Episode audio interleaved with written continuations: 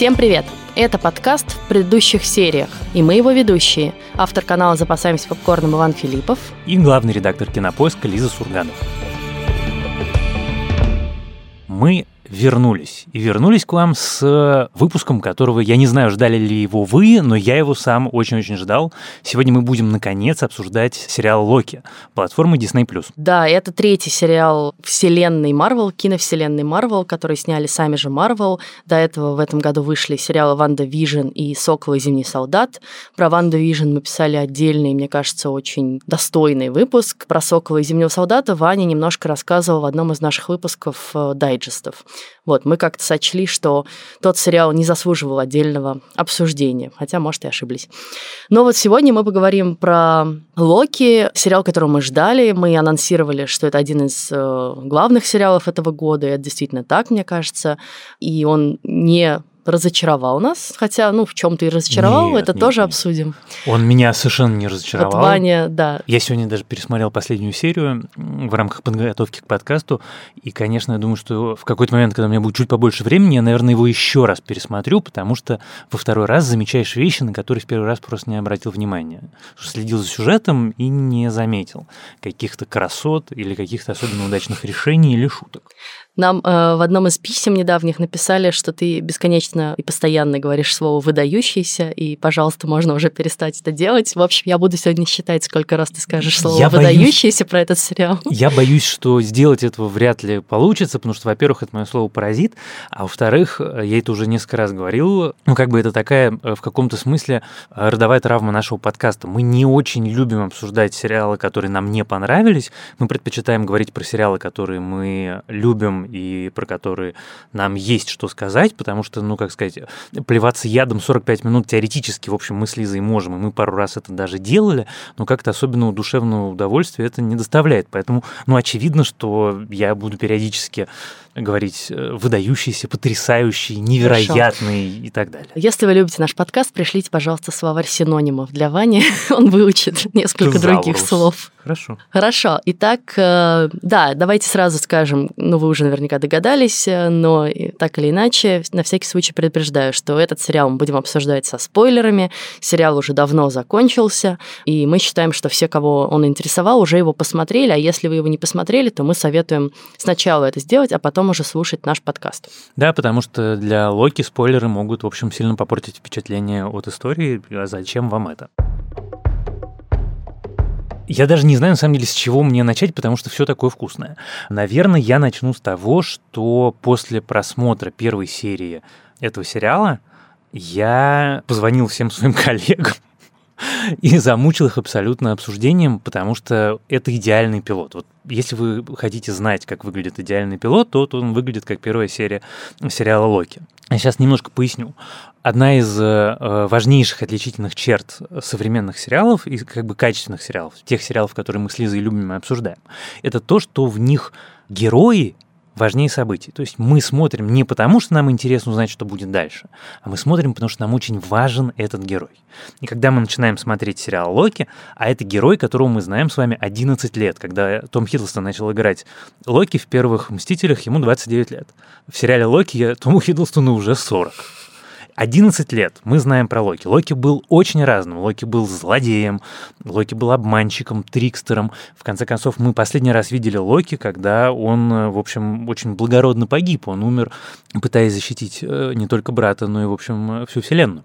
Так вот, весь первый эпизод выстроен вокруг человеческих качеств, вокруг характера главного героя. Характеру главного героя посвящено не просто, ну, как бы нарратив первой серии. Там все про это, включая декорации, костюмы и любую реплику. И это все про совершенно невероятный переворот. Вот мы берем Локи, который Локи образца 2012 года, то есть он, в общем, довольно омерзительный злодей, который хочет покорить Вселенную, и который думает, что у него есть славное предназначение, и помещаем его в среду, которое ему абсолютно противно. Это, ну, как бы такое царство победившей бюрократии. Практически в первой же сцене мы его специально показательно унижаем, раздевая его из его шикарного костюма.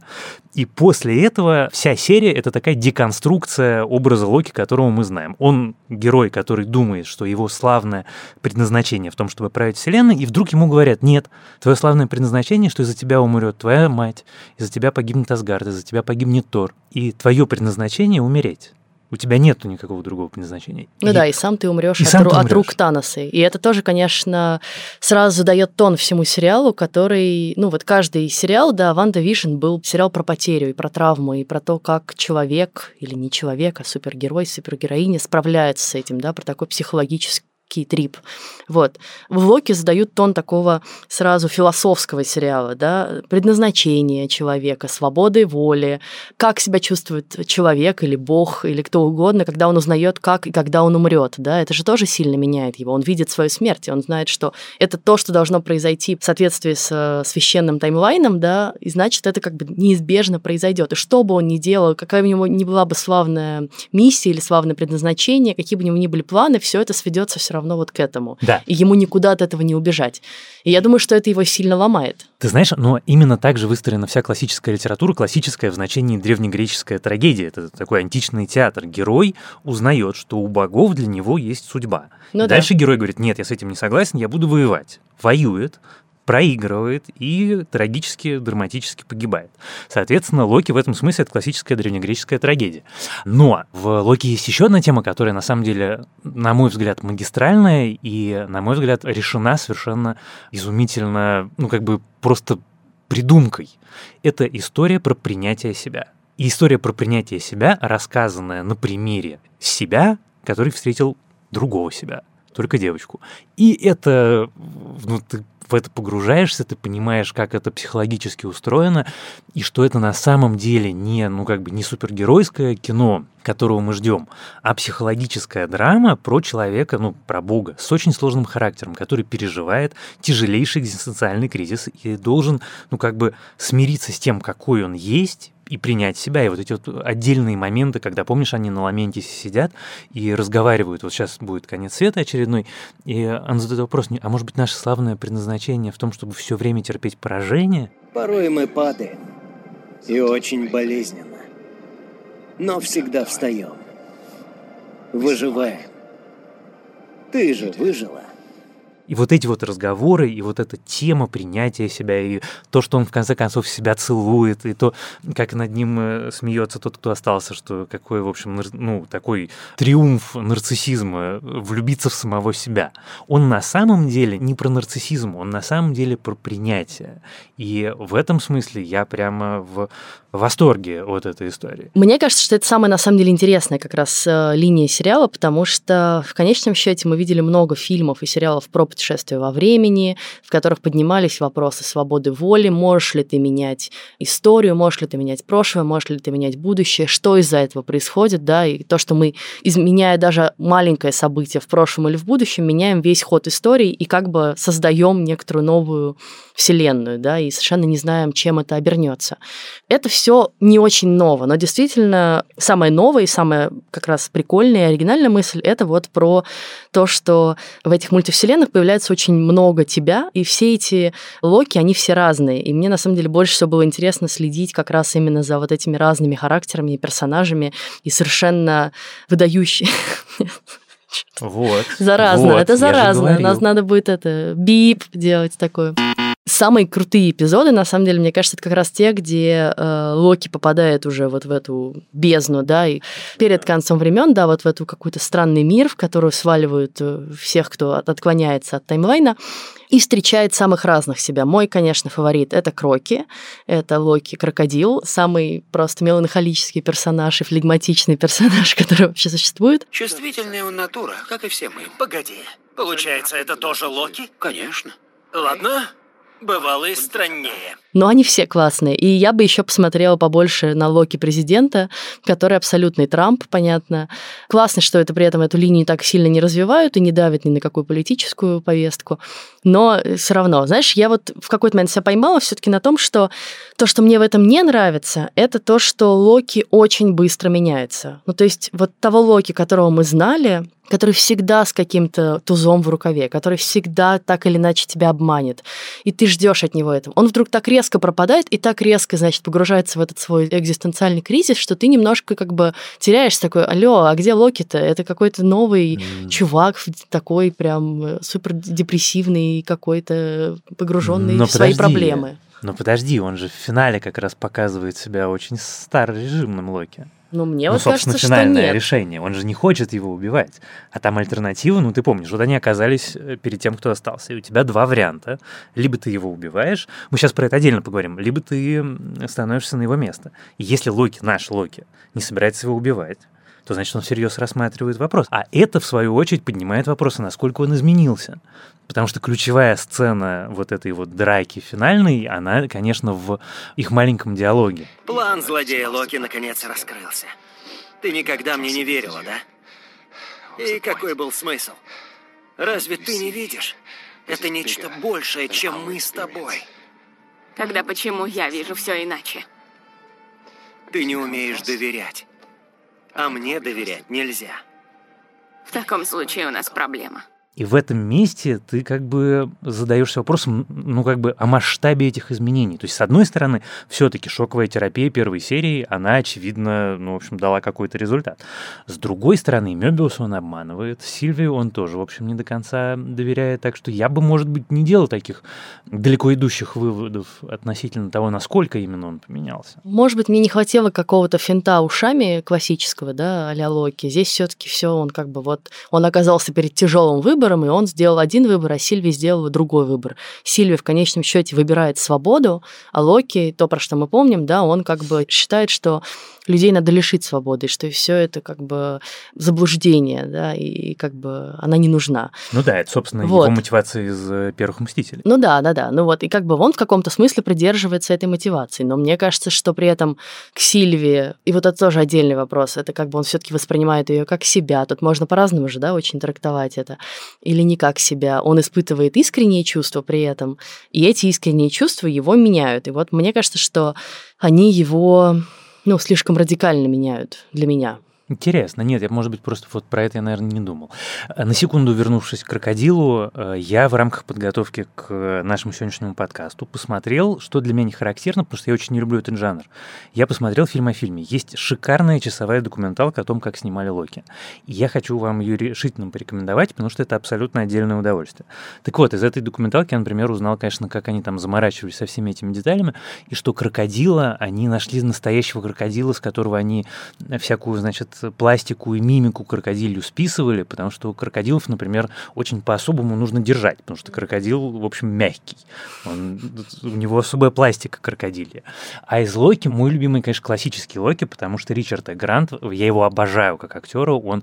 И, конечно, если представить себе Тома Хиддлстона в возрасте, то, ну, это, мне кажется, даже нету никаких других вариантов. Ну а кто еще это может быть, кроме Ричарда Э. Гранта? Подстроив свою смерть, я дрейфовал по космосу подальше от Тора, от всего. Думал о своем месте во Вселенной и понял, что куда бы я ни отправился, за мной шла только боль. Так что я вычеркнул себя из уравнения. Как тебя нашло, увы? Мне стало одиноко. Сказать по правде, я скучал по брату. И мне было интересно, скучает ли кто-нибудь по мне. Но стоило только шагнуть за пределы планеты, как явились Увеи. Потому что у нас, друзья мои, есть только одна роль. Мы боги изгоев. И не более. Вот, а ты сейчас сказала одно принципиально важное слово, которое раньше в обсуждении э, фильмов и сериалов Марвел не встречалось. Мультивселенная. Это же супер важная вещь. И это тема для отдельного разговора, наверное, даже отдельного большого разговора, потому что до сегодняшнего дня э, мультивселенные появлялись в киновселенной Марвел только в э, Докторе Стрэнджа как некое, ну, как бы пространство, в котором только Доктор Стрэндж бывал. Помнишь, он туда заглядывает перед финальной битвой с Таносом, и он заглядывает туда в своем сольном фильме. Ну, подожди, есть же еще Человеки-пауки, которые путешествуют из других... Ну, это есть как бы они в разных мирах. Это пока это все одна наша вселенная. Это разные уровни нашей mm, вселенной. Mm-hmm. Просто ты как бы уменьшаешься до разных размеров. Но вся вселенная Марвел, почему это важно? Это один священный таймлайн. Вот то, что у нас было. Собственно, что сделал сериал Локи? Он сломал таймлайн э, вселенной Марвел. Потому что. И это очень интересно. Я этого ничего практически не знал, когда я смотрел. Все это узнал, когда я прочитал какое-то количество текстов. И мне это серьезно украсило повторный просмотр финала. Что я имею в виду? Во-первых, э, Локи, который в сериале Локи, это не тот Локи, которого убил Танос. Это на самом деле супер принципиальная вещь, которую, как показала практика, ну как бы 90% разговоров, люди этого просто не понимают. Это не тот Локи. Это действительно вариант. Это одна из бесчисленных вариаций Локи. Почему это важно? Потому что когда в финале мы, мы как бы раскрываем со смертью того, кто остался, мы раскрываем мультивселенные, это означает, что этот Локи из сериала может вернуться в киновселенную Марвел. Это будет не тот Локи, которого убил Танос, но это будет Локи, который может появиться в следующих фильмах. И это на самом деле абсолютно офигенно. Но Самое интересное тут в другом. Когда они доходят до последнего босса, когда они приоткрывают вот эту завесу тайны и находят волшебника страны Оз, того, кто остался, это тоже не совсем тот э, персонаж Марвел, о котором начали фанаты и преданные поклонники э, комиксов говорить после выхода финальной серии. Фанаты сделали главный вывод, что поскольку играет актер Джонатан Мейджерс, который уже заявлен в роли Канга-завоевателя в фильме «Человек-муравей 3», значит, тот, кто остался, это Канг-завоеватель, э, важный злодей из мультивселенных Марвел. Но, если смотреть внимательно, это не он, это его вариант, потому что его же убили. Так, я запуталась окончательно. Еще раз. Значит, Локи и Сильвия доходят да. до конца, да. встречают того, кто остался, да. которого играет актер Джонатан Мейджерс, да. про которого известно, что он играет Канга-завоевателя в да. фильме «Человек-муравей». Да. И они его убивают. Угу. Но они убивают того, кто остался. Угу. Тот, кто То появится в человеке. Как бы один вариант это тот, Абсолютно. кто остался, другой вариант это да. Канг-завоеватель. Убийство того, кто остался, открывает мультивселенную. И, соответственно, не только Канг-завоеватель, но еще бесчисленное количество каких-то других Кангов, ну, да. каких-то других героев, которых играет этот актер, могут появиться в ближайшее время в фильмах Или не играет этот актер, как играет. мы. Нет, смотри, опять же. Он тоже... про это рассказывает. Он в фильме про это рассказывает. Он согласился на эту роль, потому что эта роль подразумевает, что он каждый раз будет новый что у нее каждый раз будет новый характер, который он будет каждый раз вылепливать по-разному. Да, но мы точно так же знаем, что мультивселенная предполагает, что ты можешь выглядеть вообще совершенно по-разному. Да, ты можешь правда. быть Томом Хиддлстоном, ты можешь быть Томом Хиддлстоном президентом, Или ты можешь быть злобным Томом Хиддлстоном, ты можешь быть крокодилом, ты можешь быть мальчиком, стариком, женщиной и кем только не. Поэтому на самом деле играть Канга тоже могут разные актеры. Ну да. Это из, это, из если этого они, следует. Если они ну, это, кстати, на самом деле даже еще интересней. Вот, и вот эта мысль мне, конечно, абсолютно взорвала голову, потому что что будет дальше в мультивселенных? Очевидно, что в мультивселенной будет Доктор Стрэндж, там точно будет Человек-муравей, там, очевидно, будет второй сезон Локи. Ну, очевидно, что в мультивселенной будет Доктор Стрэндж, учитывая, что следующий фильм называется Доктор Стрэндж и мультивселенная безумие. Там как бы уже к этому все построено. Скорее, сериал Локи, как я понимаю, является прологом к этому и во многом объяснением того, что там будет происходить. Как э, написано в одной рецензии, если вы заявили мультивселенную, то надо же ее где-то теперь показать. Ну да. И, кстати, что интересно, это первый сериал Marvel вот из этой uh-huh. линейки, сделанный для Disney+, в которого уже подтвердили второй сезон. И WandaVision, и Сокол, и Зимний солдат заявлены как мини-сериалы, то есть у них как бы цельная история. Ну, история персонажей продолжится, скорее всего, в киновселенной Marvel, так или иначе, но вот именно такого сериала мы уже, видимо, не увидим. Да, это были истории такие, знаешь, из пункта А в пункт Б, а это из пункта А в пункт А плюс тысячи еще других А. Вот, и когда ты это знаешь, то ты смотришь, конечно, эту последнюю серию совершенно иначе. И последняя серия мне отдельно понравилась тем, как он играет. Вот, вот вся эта, весь этот разговор с самым одиноким человеком во Вселенной Вот он живет в этом своем доме в конце времен. Дом, который не построен, а дом, который растет из метеорита с такой совершенно особенной архитектурой. Он там один, и он все знает. Это такой, знаешь, когда Мейджерс говорит про то, откуда он черпал вдохновение, у него там Citizen Kane, угу. разумеется, первым пунктом, и совершенно понятно почему, потому что действительно эти персонажи, конечно, похожи. Да, это, конечно, очень амбивалентный персонаж и очень необычный. Это не классический злодей, которого мы привыкли видеть, да, он наоборот, он же им говорит, что вы думаете, что я злодей, что я, значит, тут самый плохой, а на самом деле вы просто не встречали другие мои версии, которые гораздо хуже меня, и я-то вообще-то хороший. И вот тут встает как раз вечный философский вопрос, а можно ли за людей решать, как должна их жизнь складываться, есть ли свобода воли у нас, можем ли мы менять свою судьбу, или на самом деле она предопределена. Это благо или это зло, когда ты предопределяешь э, за людей их судьбу, да? Ты хороший бог или ты плохой бог? Потому что ты не даешь им возможности отклониться от этого. И если они отклоняются, ты как такой прям, знаешь, фашистский лидер, всех истребляешь. Как бы вы все не вписываетесь в мою концепцию прекрасно. Ну, собственно, как любой бог из любой известной нам религии, в общем, периодически делает. Ну да. И мы видим, что Сильвия в своем желании мести, да, вся ее жизнь, собственно, была разрушена из-за того, что она была отклонением от таймлайна, хотя на самом деле вот мне интересно, и я не встретила пока объяснения этому вопросу. Ее же не сразу, как бы, когда она рождается девочкой забирают эти э, да, в какой-то момент она все-таки уже там какой-то ребенок сознательный достаточно. Увы, схватили тебя еще ребенком, но ты чуть не свергла организацию, которая управляет ходом времени. Без чьей-либо помощи заткнула их за пояс. Это потрясающе.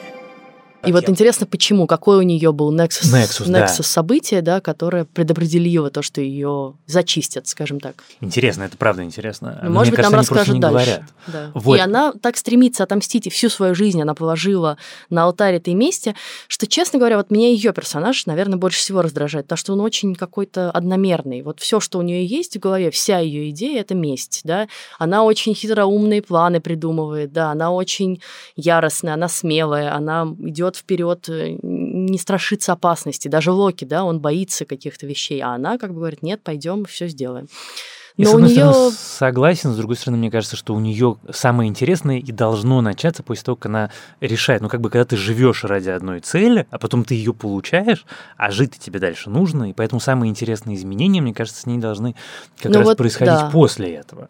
Посмотрим, что будет во втором сезоне. Ну и, кстати, что интересно про второй сезон, нам же уже тоже показали, что отправляет она Локи совсем не в ту, э, не в тот таймлайн, да, из которого они прибыли, потому что там Мёбиус не знает, кто он такой, да, и там мы видим статую не хранителей времени в этой, собственно, да. организации, а самого Канга или какой-то как, версии, да. ну, какого-то вообще. Соответственно, он там не прячется, там он совершенно открыто говорит, что я ну, контролирую да. время для того, чтобы избежать, видимо, войны мультивселенных. Ты знаешь, вот в истории с тем, кто остался, мне еще одна вещь очень нравится. Это то, что, ну, часто очень мы говорим, и, в общем, совершенно заслуженно, что у многих даже удачных фильмов Марвел есть большая всегда проблема с мотивацией злодея. Что злодеи не такие интересные, как герои. Что героям дают какого-то объема, а злодеи, в общем, иногда выходят, ну, как такими одномерными и скучноватыми. Так вот, здесь получается, что злодей, который, в общем, и не злодей-то, наверное, даже, не просто интересный, а он как сказать, обратная сторона героя. Потому что он же тоже э, воюет с судьбой предопределением. Вот Локи против того, чтобы повторить судьбу. Но и тот, кто остался против. Все, что он делает, он делает для того, чтобы э, миллионы разных его вариантов не устроили опять войну. Это тоже, на самом деле, своего рода война с судьбой. И вот такая стройность ну... — это как раз э, вещь, которую я в Локи ценю. И, собственно, почему я так много и так эмоционально говорю про то, как мне нравится именно сценарий. То есть мне нравится там очень много чего, но вот сценарий Локи — это прямо, на мой взгляд, эталонная вещь. При том, что там есть 30-страничные куски просто диалогов. Вот Мёбиус и Локи просто сидят и 30 страниц разговаривают. Трындят. И ты смотришь, и тебе так интересно. Но это еще, конечно, все придумано и снято очень особо, потому что там есть разнообразие режиссерских решений, как это снять таким образом, чтобы это было интересно. И, конечно, там очень талантливая режиссерка, но вот просто вот эти вот диалоги и мелочи, знаешь, вот месте, место, в котором я прям заорал. Вот я не шучу, я прям заорал на компьютер, когда Мёбиус рассказывает про свою любовь к водным мотоциклам. Некоторые, точнее, большинство вещей в истории глупость, и все они рано или поздно устаревают, но в ранних 90-х на один краткий, чудесный миг появилось идеальное сочетание формы и функционала, именуемое гидроциклом. И с этим не станет спорить ни один разумный человек. Эта деталь, вот я тебе отвечаю, что я знаю, причем я, наверное, даже знаю их лично, я знаю редакторов, многих, я знаю многих сценаристов, которые бы никак, не только никогда не написали, но они бы выкинули написанное такое. Эта деталь никуда не двигает сюжет. И с формальной точки зрения, если подойти совсем буквоедски, к ней можно докопаться и сказать, зачем нам это надо, это абсолютно бессмысленная вещь. Но этот крошечный диалог тебе сразу Мёбиуса делает абсолютно живым человеком. Ты сразу про него все понимаешь. Он у тебя сразу из, пусть обаятельного, но воплощения бюрократической э, машины, который одевается как воплощение бюрократической машины, у которого усы вот эти вот его специальные, все-все-все, превращается в живого человека, у которого есть мечта, и эта мечта очень маленькая, которую мы абсолютно можем понять. Не, мне вообще Мёбиус очень симпатичен, один из самых, наверное, симпатичных для меня персонажей сериала, потому что он действительно живой, и он глубокий, и он интересный, он проходит большой путь преображения. Тоже, конечно, про психологические травмы, да, всю жизнь или всю свою сознательную нынешнюю жизнь ты считаешь, что тебя создали хранители времени, у тебя специальная миссия, а на самом деле э, тебе просто почистили память, да, и отправили тебя служить, ну, то есть как бы ты фактически узник этой организации, этой корпорации, которая за тебя решила, что ты будешь делать. И, конечно, почти все персонажи проходят через такой вот момент, да, осознания. И вот эта судья проходит этот момент, и, собственно, охотники на вариантов проходят этот момент, и сам Локи. И это очень круто. Вот единственная проблема, что Сильви никак не проходит никакой, как вы ну, знаешь, никакого повторюсь, преображения, кажется, что изменения. По логике, по логике изменения героев, это не ее арка. Арка в этом сезоне положена Локи, это его история. При том, что нам говорят в самом начале, помнишь, Мебиус говорит Локи, нет, это вообще не твоя история, чувак. Да, ну, потому да. что он говорит, я буду сам решать, как моя история складывается, а не вы, значит, за меня. Он говорит, ну вообще не твоя история. И это тоже очень крутой концепт, на самом деле такой, знаешь, то, что не принижающий тебя, а как бы делающий тебя настолько незначительным в контексте всех других событий, да, Локи, который привык видеть себя центром Вселенной. событий, да. Вселенной, да, который немедленно все переворачивает так, как надо ему, и хотя часто лажает, он вдруг понимает, что он просто Песчинка. винтик, да, ну, какой-то. И это, как это иллюстрируется гениально, когда Локи видит камни бесконечности. Но это, ну, да. понимаешь, вот это вот опять-таки, я сейчас опять начну говорить в превосходных степенях, но вот такие сцены — это то, что делает сценарий выдающимся сцена с камнями бесконечности — это сцена про характер Локи, потому что Локи потратил жизнь свою на то, чтобы получить этот злосчастный тессаракт. Он всех предал, он совершил преступление, он пошел на моральные компромиссы и, в общем, на сделки с совестью только чтобы один крошечный камешек получить. И тут он видит, что это не имеет никакого значения. И как это его давит, и как это меняет его как героя. И на самом деле вот то, как выстроен весь этот сериал, где весь мир, предметный мир, декорации, костюмы, все работает только на характер героев. Локи, как он одет? Он вначале одет в свой этот супер костюм из первоклассной асгардской кожи, который с него сдирают, сразу помещая его в уязвимое положение, голым в этой робе, потом как он дальше будет одеваться, как это всегда отражает что-то в его внутреннем состоянии, как одета Сильвия, поскольку у нее все натаскано натаскана из разных мест. Она в каждом апокалипсисе, в котором она прячется, она что-нибудь крадет, э, тащит, и у нее весь костюм ее, он как бы с одной стороны Локи, с другой стороны он весь соткан из разных мест. Или как тот, кто остался, у него костюм, каждая вещь из другой эпохи. Потому что он же во всех был, и у него одно из э, эпохи Чингисхана, одно из э, какой-то другой эпохи. И вот эти вот решения или мир Time Variance Authority из первой серии, как вот это царство бюрократии, придуманное с бумажками, формами, очередями. И там такой Мэдмен, да, конечно. Абсолютно. Царит такой э, офис 60-х, очень красиво, очень стильно сделано. И красиво, и стильно, но при этом это сделано таким образом, чтобы герой воплощение свободолюбия вселенной Марвел, Трикстер, вдруг оказался в мире, который который враждебен ему каждой маленькой деталькой, каждой бумажечкой, лежащей на офисном столе, это антилоки. И вот такие вещи придумать — это настоящее искусство.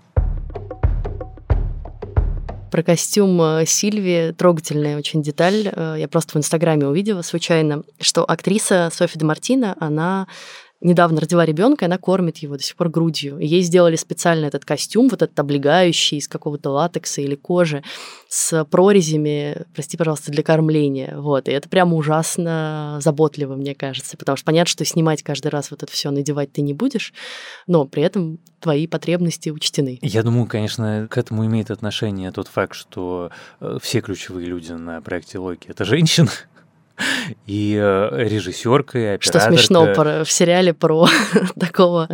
Ну, как сказать, с другой стороны, конечно, вот это тоже мы про это не поговорили, да, про природу Локи, то, из-за да. чего возбудились все западные СМИ, что, что впервые, значит, в киновселенной Марвел персонаж такой значительный признается, что он на самом деле бисексуал. Я прошу прощения, а что у кого-то за 11 лет остались вопросы, что ли? Я Нет, просто, ну, тут ну, он впервые про это понимаю, говорит. Но просто когда ты видишь Локи в первый раз в первом фильме про Тора, если у тебя есть вопросы о том, бисексуален он или не бисексуален, то, как сказать, у меня для тебя плохие новости. Но это такая очевидная вещь. Понятно, что это супер радикальное решение, что он произносит это вслух, но мне очень нравится, что на это нет никакого акцента.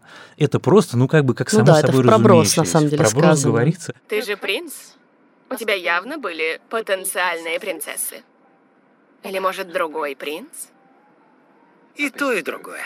И, ну, как бы на это возбудились, мне кажется, люди, которые ну, традиционно возбуждаются на такого рода вещи. Нет, ну, возбудились в хорошем смысле, потому что все равно, что бы мы ни говорили, Marvel достаточно консервативная во многих смыслах компания, которая работает с семейной аудиторией, да, и поэтому им важно как бы, ну, там все таки нельзя сказать, что есть очень жестокие сцены или очень откровенные сцены, и вообще как бы тема секса, отношений не очень развита на самом деле в Марвел, они такие все где-то на фоне там проходят. Это абсолютно правда, но ты знаешь, я думаю, что это будет меняться. Я думаю, что это будет меняться по одной простой причине.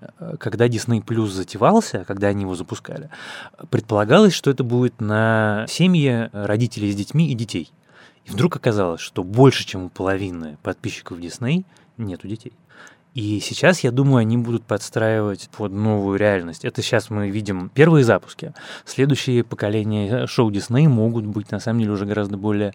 Я не думаю, что они будут когда-нибудь уровня HBO, ну, то есть никогда, э, давайте смотреть правде в глаза. Но я думаю, что они будут немножко свободнее. Они будут с каждым разом, с каждой новой итерацией, они будут становиться свободнее и свободнее. Ну, потому что у них да. взрослая аудитория. Кажется, что это все равно коснется и даже и классической компании Disney, которая тоже становится все более свободной и раскрепощенной в общении даже с семейной и детской аудиторией. И они становятся это не только в том смысле, что они говорят про какие-то темы, там, например, сексуальность, а в том, как они относятся к своему бренду и к принадлежащим им закопирайченным всяким штукам. То есть помнишь, когда выходили первые «Пираты Карибского моря», после выхода фильма было очень много разговоров про то, с каким боем Гор Вербинский и Джонни Депп отстояли капитан Джек Воробья, и как все менеджеры на всех уровнях Дисней хотели, соответственно, зарезать, что это консервативная компания, что это повредит бренду Дисней. Оказалось, что не повредил. Но подумай, какой огромный путь проделала корпорация Дисней, если в сериале про Зимнего солдата и Сокола есть сцена, в которой новый Капитан Америка щитом Капитана Америки насмерть забивает безоружного человека. И потом стоит, и у него окровавленный щит, с которого крупным планом с щита, с американским флагом, с крупным планом щита капает кровь. То есть представить себе, что Дисней 10 лет назад кому-то, я думаю, что человека, который бы это даже предложил, распяли бы прямо в кабинете, даже никто бы в коридор выходить не стал. А сейчас это топовый сериал, это, в общем, можно, нужно, они стали гораздо свободнее. Это, конечно, тоже такой отдельный немножко феномен. Я еще раз вам скажу, посмотрите фильм о фильме про Локи, потому что там есть отдельное удовольствие. Это то, как Том Хиддлстон троллит Оуэна Уилсона. Они, разумеется, моментально подружились, но Том Хиддлстон классический британский актер, который играл Шекспира. И там у них целая история про то, что Хиддлстон знает Шекспира наизусть, играл Гамлета, и он, в общем, продукт высокообразованный, супер highbrow culture английской. А Оуэн Уилсон — это парень из деревни. И он такой американский парень из деревни на расслабоне. И они там обсуждают, значит, там натурально, это дико смешная сцена, когда Том Хилсон говорит, что я спросил у Оуэна, играл ли он когда-нибудь Гамлета. И Оуэн Уилсон такой говорит, ты знаешь, у меня никогда никто не, даже не спрашивал, играл ли я Гамлета. Ну, представь себе, вот Бен Стиллер. Бен Стиллер бы спросил у меня, играл ли я Гамлета. Как ты себе вообще это представляешь? Это дико смешно.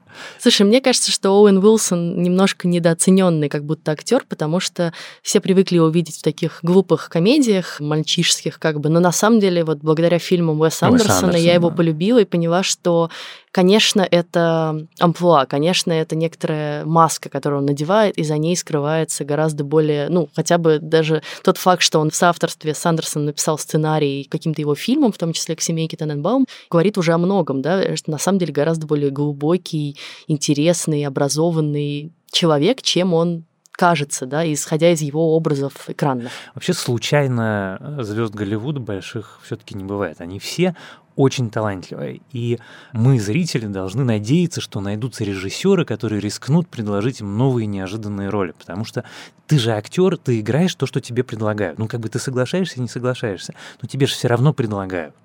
И пока какой-то режиссер не даст тебе шанс сыграть роль, в которой тебя никто не ожидал увидеть, какой-нибудь Стив Карелл в Фокскетчере или в любой другой драматической роли, или Шварценеггер, которого первый раз позвали сниматься в комедию. Никто же никогда не звал сначала Шварценеггер сниматься в комедии, так же, как и Сталлоне. Но, то есть, это всегда же все-таки такая режиссерская смелость. И, ну, конечно, Оуэн Уилсон в роли Мебиуса потрясающий. Вообще никого другого нельзя в этой роли представить. Да, ты вот порекомендовал фильм о фильме. Если же мы заговорили про рекомендации, может, я упоминала это уже в подкасте. Я летом прочитала книжку который называется «Зеленый свет» Мэтью МакКонахи. Это такая его автобиография, слэш э, некоторые размышления о жизни. И там, конечно, много такого хипарского какого-то типа «творите добро, и будет вам добро». Но, помимо всего прочего, он там очень интересно рассказывает как раз про момент перелома своей карьеры, когда он же был красавцем таким, с кудрями, да, голубыми глазами, который снимался в ромкомах и мелодрамах. И в сериале «Секс в большом городе». Помнишь, когда он играет самого себя? Да.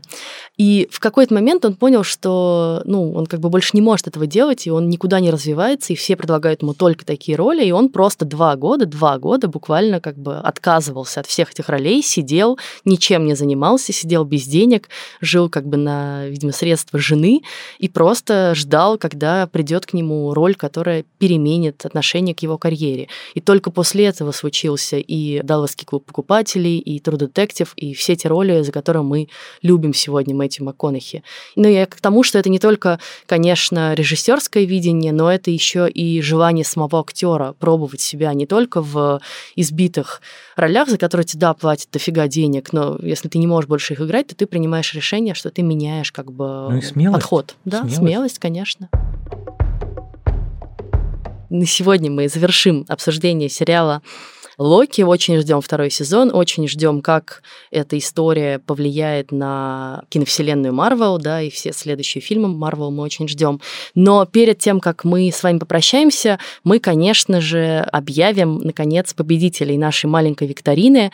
Мы очень рады, что многие из вас приняли в ней участие.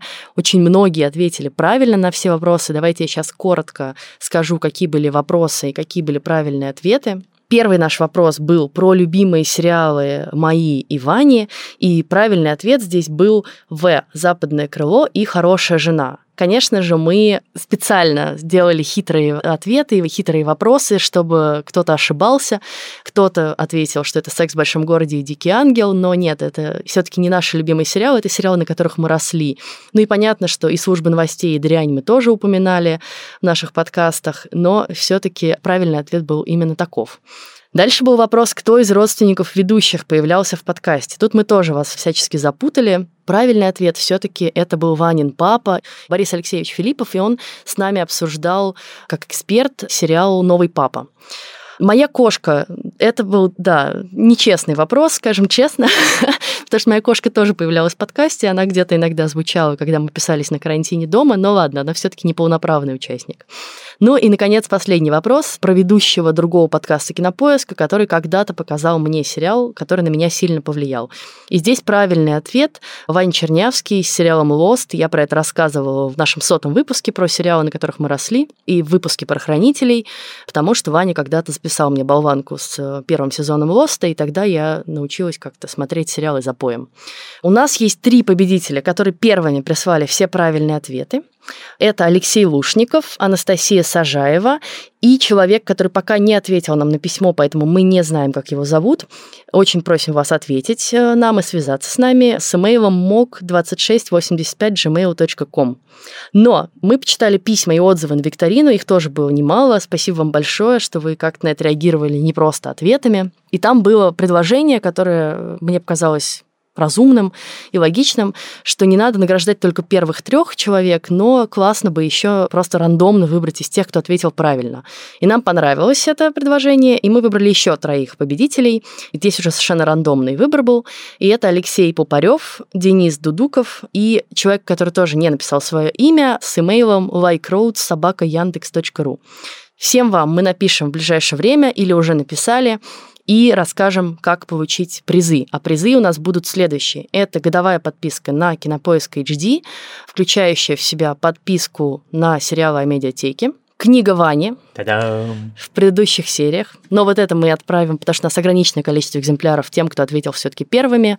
И еще симпатичный мерч от Кинопоиска. В общем, ищите письма у себя в папке спам, если они вдруг оказались там. Но вдруг ты пишешь, вы выиграли приз, и это неверно отправляется в спам, знаешь, как этот нигерийские адвокаты. Отвечайте нам, пожалуйста, на письма и продолжайте слушать наш подкаст. Я на самом деле, я бы еще поговорил про Локи, наверное, минут 40, но поскольку Нет, нужно, да, поскольку Это нужно... выдающийся сериал, мы поняли. А, вот, что, что я хотел сказать. Я завел себе публичный Инстаграм, который называется довольно оригинально, Иван Филиппов. Поэтому, если вы хотите продолжить со мной обсуждать Локи, что я с удовольствием сделаю, то, соответственно, можно ко мне туда прийти и со мной подискутировать. Про этот Инстаграм есть смешная история, потому что я наткнулась на него в отпуске. Там Ваня пишет много про сериалы, разбирает их, значит, какие-то тренды, обсуждает новости. Я читаю, читаю, думаю, господи, что-то Иван Янковский стал писать ровно так же, как Ваня Филиппов. И я сделала эту ошибку, потому что Инстаграм актера Ивана Янковский тоже называется Иван Филиппович. Собственно, это его имя и отчество, и это максимально похоже на Ванин Инстаграм, поэтому как бы, да, Я прости. поменял с тех пор аватарку, но... А, еще у вас были у да. обоих черно-белые аватарки, да, это было Ну, у меня она все еще черно-белая, но она просто теперь уже А у не него просто похожа. недавно родился ребенок, и я думаю, вот человек нормально как бы в декретном отпуске угорел по сериалу. А в следующий раз мы обсудим очень интересный сериал, который называется «Кевин может пойти на». И так же, как и в случае с Локи, я тоже жду этого нашего выпуска, потому что мне кажется, что он будет интересным. Если вы не смотрели этот сериал, то как раз самое время его заценить. Да, это сериал компании AMC, и это сериал, мы немножко о нем рассказывали в нашем предыдущем выпуске, о сериалах, которые мы сейчас смотрим. Это такой ситком-перевертыш, да, он рассказывает про девушку, которая как бы живет в ситкоме, и муж ее такой персонаж ситкома типичный, но сама она на самом деле ненавидит всю эту жизнь, и это сериал, который деконструирует все понятие ситкома, весь этот жанр, и показывает нам, как на самом деле может быть несчастен человек, который на поверхности живет такой счастливой, веселой и беззаботной жизнью. Спасибо вам, что вы нас слушали. С вами были Иван Филиппов. и Лиза Сурганова. Слушайте нас на всех платформах от Яндекс Музыки до YouTube. Пожалуйста, ставьте нам оценки в Apple Podcasts, везде, где можно ставить нам оценки. Подписывайтесь на нас в Яндекс Музыке, пишите отзывы, мы всегда их с интересом читаем. Пишите нам письма на почту подкаст собакакинопоиск.ру. А помогали нам в записи этого подкаста продюсер Елена Рябцева и звукорежиссер Лера Кусто. Пока. Пока!